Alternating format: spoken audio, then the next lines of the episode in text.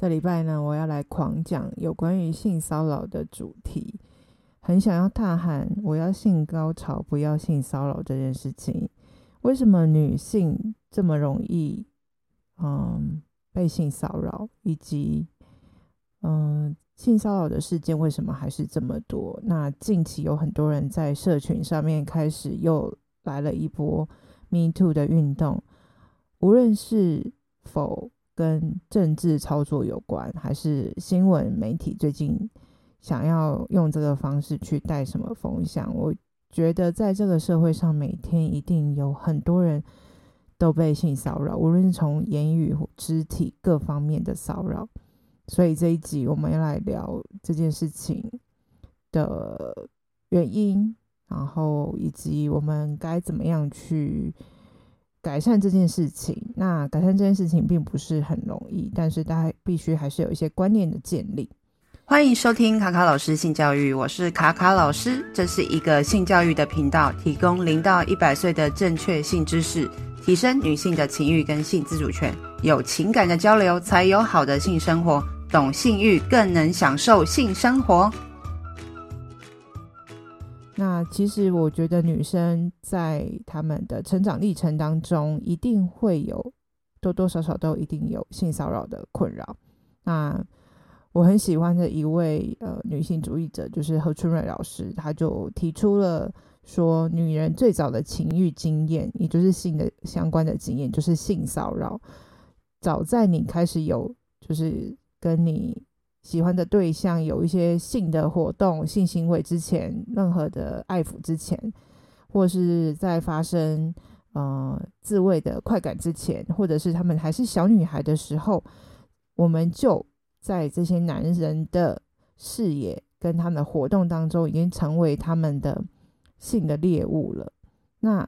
女生也会在这些不舒服的互动当中，可能对自己的性的认识埋下了不好的经验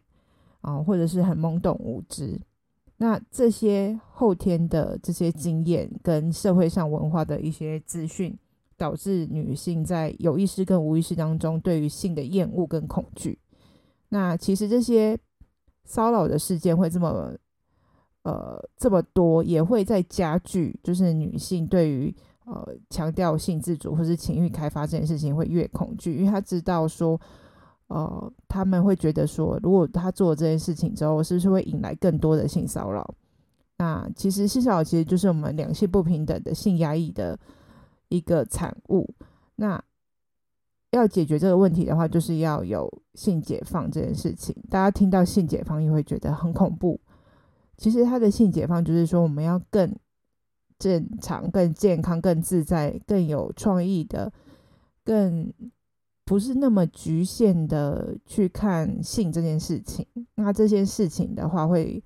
让我们大家对于性更感到自在，也不会觉得想要。偷偷摸摸用一个比较不正当的方式、不健康的方式去接触他们。那这些呃女性接受到这些不好的性的经验、性骚扰的呃就是经验之后，他们对于性的态度跟观念就一定会有呃一个埋下一个不好的种子，也会有不好的影响。所以呢，他们可能就会觉得说性是一个不好的事情，然后对于自己的身体可能也没有那么喜欢，对于情欲可能更害怕，所以呢，这也会导致在两性平等上面，或是两性的互动上面会有不好的影响。那在我的性咨询个案里面，也有一些就是曾经有不好的性经验，然后导致女性对于自己在性方面的。呃，探索是比较保守，或是比较不太愿意去呃尝试的，或者是比较不太愿意去讨论的。那当然有不好的经验，不是每个人都想要遇到的。那其实我们要怎么去呃关注这些受害者呢？其实很多人都知道说要去陪伴这些受害者，如何说怎么样去嗯、呃，就是。照顾他们的情绪，然后陪伴他们走出来。所以除了这个之外，其实我觉得还有一个很重要，就是性教育这件事情。那很多男性对于性骚扰这件事情开始就觉得很惶恐，就是说，那现在我就是不能随便对女性的同事乱说话、乱触碰啊等等之类，是不是就会变得很敏感，或者是说，哎，有点男性跟女性之间的对立？其实会有这种想法，或是会讲出这种话的人，就是就是两性知识严重不足的人，对于什么叫做哦，就是界限这件事情。然后就是不是很了解，那其实很需要的，就是去呃知道说什么样才是真正的呃健康跟舒服的两性的相处方式。那他们可能不知道说哪些语言才是性骚扰的语言。他在这个方面可能从小，如果男生是在一个非常多男性的成长环境下，就很喜欢看那种开黄腔的。其实现在很多的社群媒体上面很容易窜红的。短影片里面，或者说，呃，他们在男性的群组里面开玩笑的内容，其实就，嗯，有很多性意涵的呃文字，例如说什么老司机啊，哦，三人行必有我师啊，等等之类的，他们都用那个比较性意涵的方式去表达。但是我知道说男生这就是男之间的一种哦乐趣，可是这些东西在有些女生的眼里跟。在女生的群组里面，我觉得他不是那么受欢迎的，呃，就是玩笑话，或是他们觉得这样子很，就是觉得很很好玩。但是有些人其实就是不喜欢。但是很多男生不太知道这件事情，而女生也都是采取隐忍的方式，不太会主动去说，哎，这些方式啊，呃，不是很喜欢这种表达的语言，因为毕竟他们也害怕就是破坏就是氛围跟气氛。因为女生就是要有成为一个体贴，然后比较强出头的一个性别刻板印象，他们也不想要打坏这个，就是他跟同事之间的相处。那回归到男性为什么对于这件事情的认知，性骚扰的边界没有那么的认识呢？因为其实，呃，很多我相信有很多人都会听到男生。讲完之后，然后女生觉得不舒服，还会觉得说啊，只是开个小玩笑啊，你太敏感啦。甚至有些很恶劣的人会说啊，有人骚扰你是看得起你啊，你要觉得很安慰，是因为你长得不错等等之类。这些话对于呃女性其实听起来除了是责备、羞辱之外，也是另外一种伤害。那也会严重的就是让女性会觉得说哦，现在就是如果以后。呃，从现在开始，我只要表达我的声音，就会遭遭受这样的羞辱的话，我觉得他们更不容易去讲出来自己心里的不舒服，而是会有些人如果说自己内心不够坚定的人，会觉得说啊，好像真的是我自己太大惊小怪了，哇，那这个真的就会很严重。那再就是有些人也会说，我曾经有听过一个案例，就是真实的案例。才前一阵子才发生的，就是呃，有一位女性很年轻，然后她的长她的主管是一个已婚的男性，然后呢，她平常都会跟他哦开玩笑，就是比较轻松的相处。然后有一次呢，这个男性呢，就是这个男主管呢，就是还呃在某一次的部门聚餐结束之后。就送这个年轻的女同事回家，然后露下体给她看，然后那女生受到惊吓。虽然说平常会跟她就是开玩笑，没想到她会做这样的行为。然后隔天之后，这个男生因为毕竟是蛮高阶的主管，然后怕女生会呃去就是呃就是检举他什么之类，还包了一个红包给他。其实这个男生自己好像也知道自己做错事情，然后。呃，然后这个女生发生这件事情之后，她有跟别的男同事讲，然后别的男同事的心里面觉得说：“哎，你平常不是跟他还蛮好的吗？是你们自己在那开玩笑，你可能也有透露出这样的示好的意涵给他，所以他才会做出这样的行为。当然，且不论说这个男生的身份怎么样，我觉得当男生、女生再去跟男生的同事讲的时候，很多男性就是会以一个。角度说，你平常跟他那么好，然后也会跟他开玩笑，是不是你有透露一些某些讯息，所以他才会觉得说他可以对你这样，就是也想要跟你有进一步啊等等之类的。我觉得这些观念跟想法，现在的社会当中还是蛮多人有这种思考的。然后我听完之后真的很讶异，然后呃当下真的是非常的生气，然后也在把这件事情再重新跟那个跟我讲故事的这个人重新教育了一番，因为我觉得他们男生有时候真的跟女生思考的角度真的不一样，他们会觉得说啊。这个是怎样怎样怎样，然后为什么女生这样这样这样？他们给的评论，你真的很难想象为什么会他们会有这样的思考。所以，我们应该要有更多的教育跟训练，让男生知道说这些事情的想法跟看法是来自于什么样的呃观念，那以及为什么他们会有这些想法，这件事情是非常值得跟他们讨论的。好，那其实。呃，无论说最近就是新闻报道，关于有很多人在开始翻出自己过去一些不不舒服的性经性骚扰经验，当然这些经验不是只有发生在女生身上，也有可能是男生的身上。像呃六四的学运，他的曾经有一位啊、学生还是助理，然后就出来说他也曾经被他性骚扰过，然后他就说欢迎他来提告。那其实他在一边讲说欢迎来提告，其实又。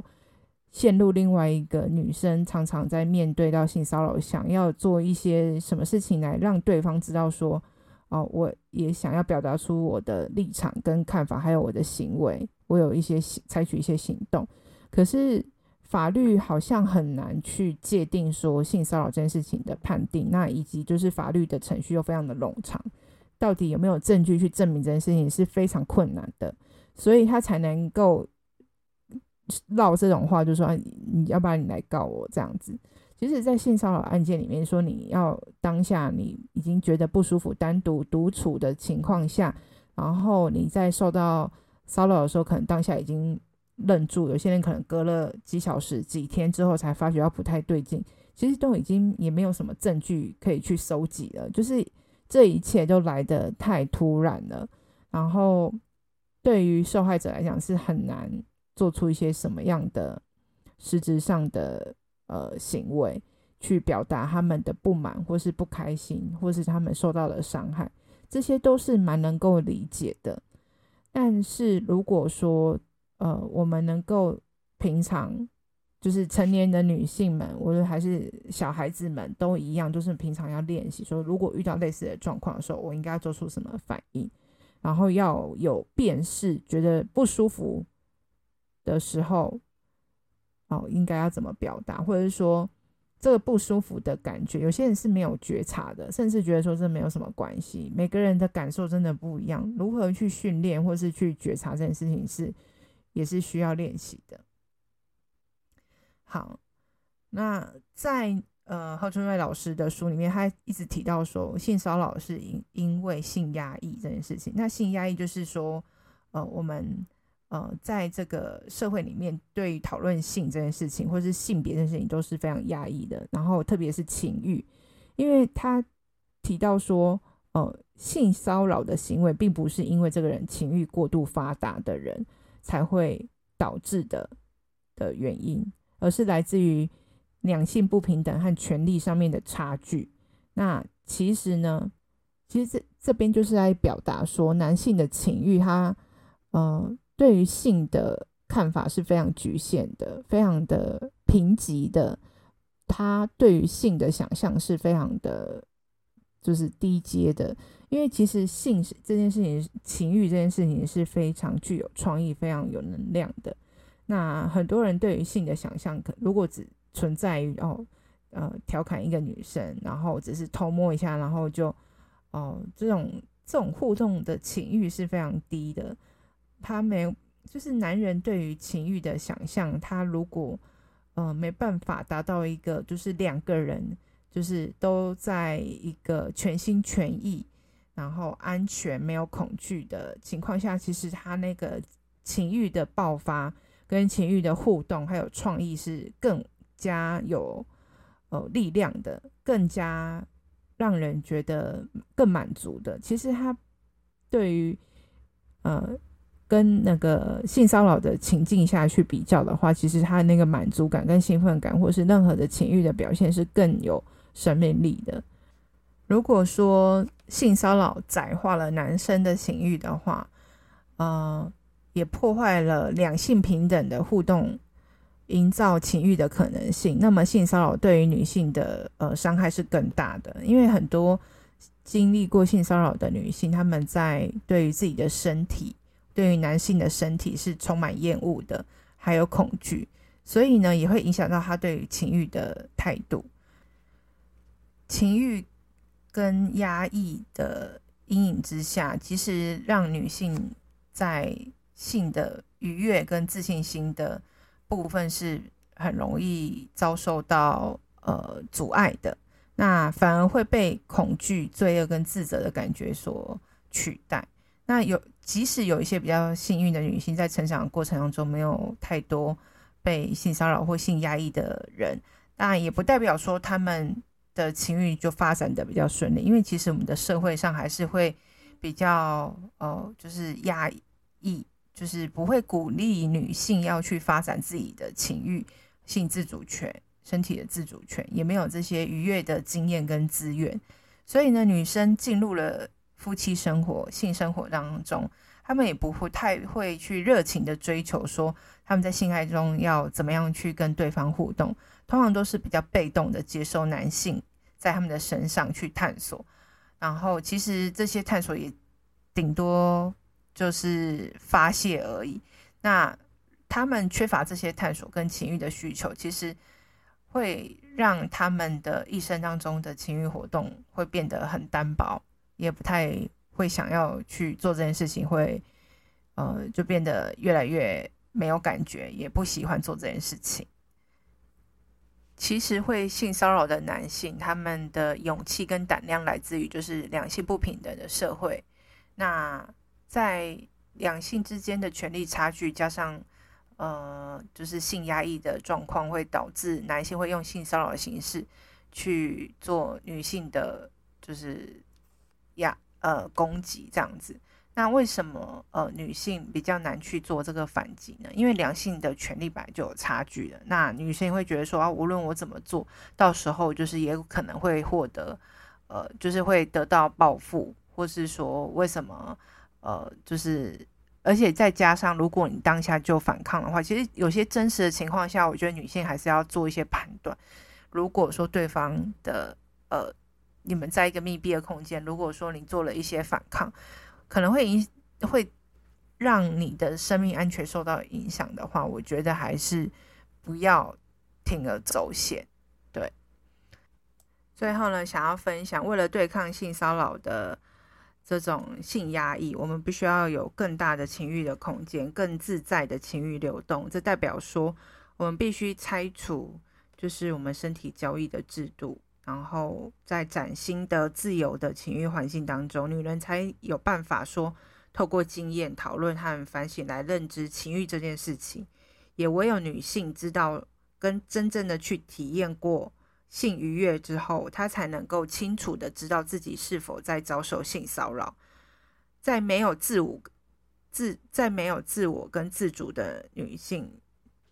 呃，意识里面，其实他比较难去知道说自己是不是现在受到了性骚扰。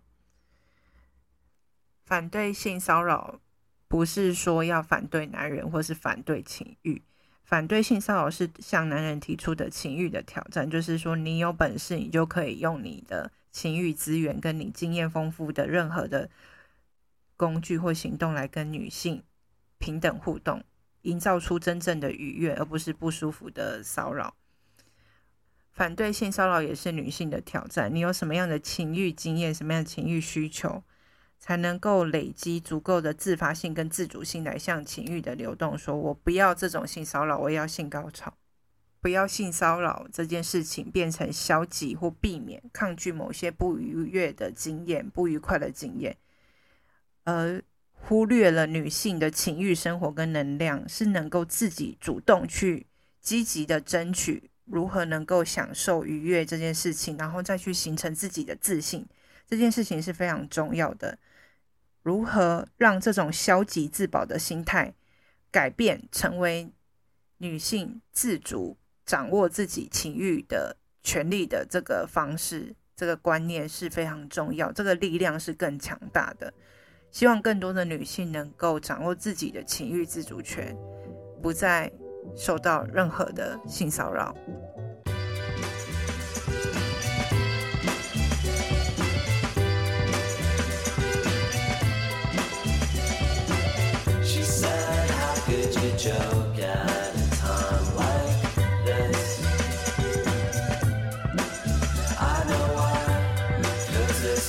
you want